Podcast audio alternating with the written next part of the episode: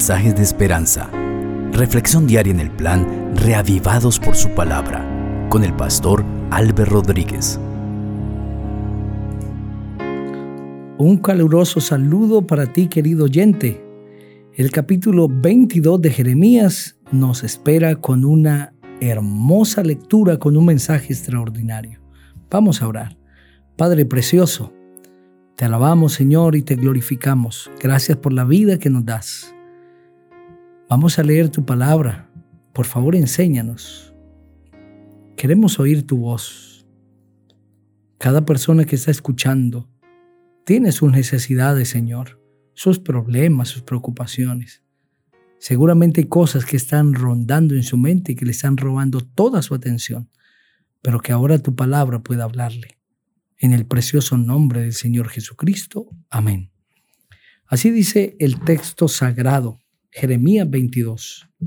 Así dijo Jehová, desciende a la casa del rey de Judá y habla allí esta palabra. Dile, oíd palabra de Jehová, rey de Judá, que está sentado sobre el trono de David, tú, tus siervos y tu pueblo que entra por esas puertas. Así ha dicho Jehová, Actuad conforme al derecho y la justicia, librad al oprimido de mano del opresor y no robéis al extranjero, al huérfano y a la viuda, ni derraméis sangre inocente en este lugar. Porque si efectivamente obedecéis esta palabra, los reyes que en lugar de David se sientan sobre su trono entrarán montados en carros y en caballos por la puerta de esta casa ellos, sus criados y su pueblo. Pero si no escucháis estas palabras, por mí mismo he jurado, dice Jehová, que esta casa quedará desierta. Así ha dicho Jehová acerca de la casa del rey de Judá. Como Galaad eres tú para mí, y como la cima del Líbano, sin embargo, te convertiré en soledad y quedarás como las ciudades deshabitadas. Prepararé contra ti destructores cada uno con sus armas. Cortarán tus cedros escogidos y los echarán en el fuego. Muchas gentes pasarán junto a esta ciudad y dirá cada uno a su compañero, ¿por qué hizo esto Jehová con esta gran ciudad? Y se le responderá, porque dejaron el pacto de Jehová su Dios, adoraron a dioses extraños y los sirvieron. No lloréis al muerto, ni por él os condoláis. Llorad amargamente por el que se va, porque no volverá jamás, ni verá la tierra donde nació. Porque así ha dicho Jehová acerca de Salum, hijo de Josías, rey de Judá, el cual reinó en el lugar de Josías su padre, y que salió de este lugar.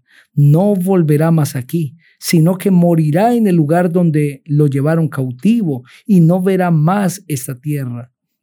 Ay del que edifica su casa sin justicia y su sala sin equidad, sirviéndose de su prójimo de balde sin darle el salario de su trabajo. Que dice, edificaré para mí una casa espaciosa, de grandes salas, y le abre ventanas, la cubre de cedro y la pinta de bermellón. ¿Reinarás tú porque te rodeas de cedro? ¿No comió y bebió tu padre y actuó conforme al derecho y a la justicia y le fue bien? Él juzgó la causa del afligido y del necesitado y le fue bien. ¿No es esto conocerme a mí? dice Jehová.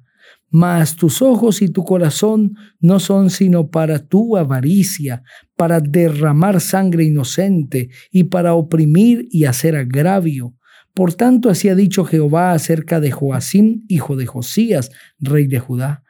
No lo llorarán diciendo, ay hermano mío, ay hermana, ni lo lamentarán diciendo, ay Señor, ay majestad. En sepultura de asno será enterrado, arrastrándolo y echándolo fuera de las puertas de Jerusalén. Sube al Líbano y clama y en Bazán levanta tu voz y grita hacia todas partes, porque todos tus enamorados son destruidos. Te hablé en tu prosperidad, mas dijiste, no escucharé. Esta fue su conducta desde tu juventud, nunca escuchaste mi voz. A todos tus pastores pastoreará el viento y tus enamorados irán en cautiverio. Entonces te avergonzarás y te confundirás a causa de toda tu maldad. Habitaste en el Líbano, hiciste tu nido en los cedros. ¿Cómo gemirás cuando te vengan dolores, dolores como de una mujer que está de parto?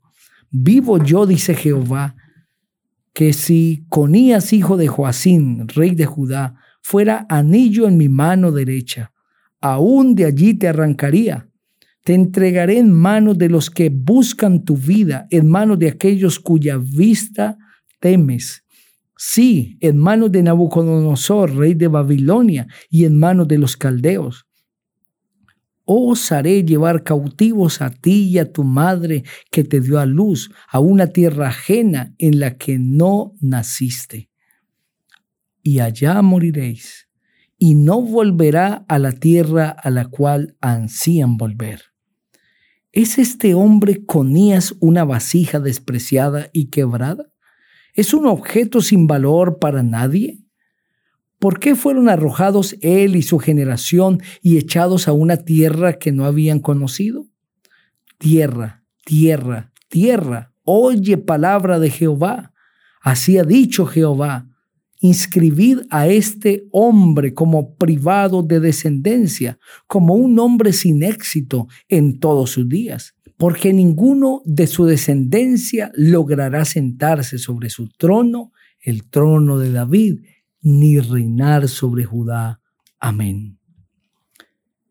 Esa profecía está dirigida a los reyes de Judá. Es una profecía que tiene un mensaje condicional y también esperanzador, porque el Señor le dice al rey que está sentado sobre el trono de David, que si obedece a la voz de Dios y actúa de acuerdo a la justicia y al derecho, libra al oprimido, no roba al extranjero y al huérfano y tampoco a la viuda. No derrama sangre inocente. Entonces el Señor le permitirá que su reino permanezca. Pero si no hace eso, su reino va a fracasar. La permanencia está en las manos de Dios. Y Dios tiene caminos de prosperidad, de bendición para sus hijos, pero estos caminos son condicionales. Cuando nosotros cumplimos la condición, cuando hacemos lo que Dios está pidiendo, Él cumple sus promesas. Pero cuando decimos, decidimos voluntariamente no hacer la voluntad de Dios, lo que viene es la consecuencia de esa decisión. Y el Señor dice, si no obedecen, Judá va a ser destruida. Y todo el que pase por aquí se va a preguntar, ¿y qué pasó con esta ciudad? ¿Por qué Dios actúa así con ella? Entonces se le va a responder, porque dejaron el pacto de Jehová su Dios, adoraron a dioses extraños y lo sirvieron. Cuando leemos Apocalipsis el capítulo 20, muchas preguntas surgen en nuestra mente muchas personas preguntan, pero ¿por qué un Dios de amor va a lanzar un fuego que consuma a todos los seres humanos que no se arrepintieron? ¿Acaso no es un Dios de amor? Es la misma pregunta que se harán los que pasen por Judá y por Jerusalén y la vean destruida. ¿Por qué Dios hizo esto con esa ciudad? Y la respuesta es la misma ¿por qué Dios lanzará fuego de destrucción sobre las personas? Porque dejaron el pacto de Jehová, su Dios, y adoraron a dioses extraños. Y los sirvieron, desobedecieron a Dios. La destrucción es el fruto, es la consecuencia de la desobediencia y de la rebeldía. Pero la salvación es el fruto, es la recompensa de la obediencia y de la sumisión a Dios. Tú tienes que elegir qué camino tomarás hoy, el de la desobediencia o el de la obediencia. Dios quiere que tú tomes el camino del bien, el de la obediencia, pero es tu decisión. Anhelo que hoy decidas hacer la voluntad de Dios. Querido Padre, gracias por habernos enseñado a través de tu palabra. Ayúdanos a elegir el camino de la obediencia. En Cristo Jesús. Amén. El Señor te bendiga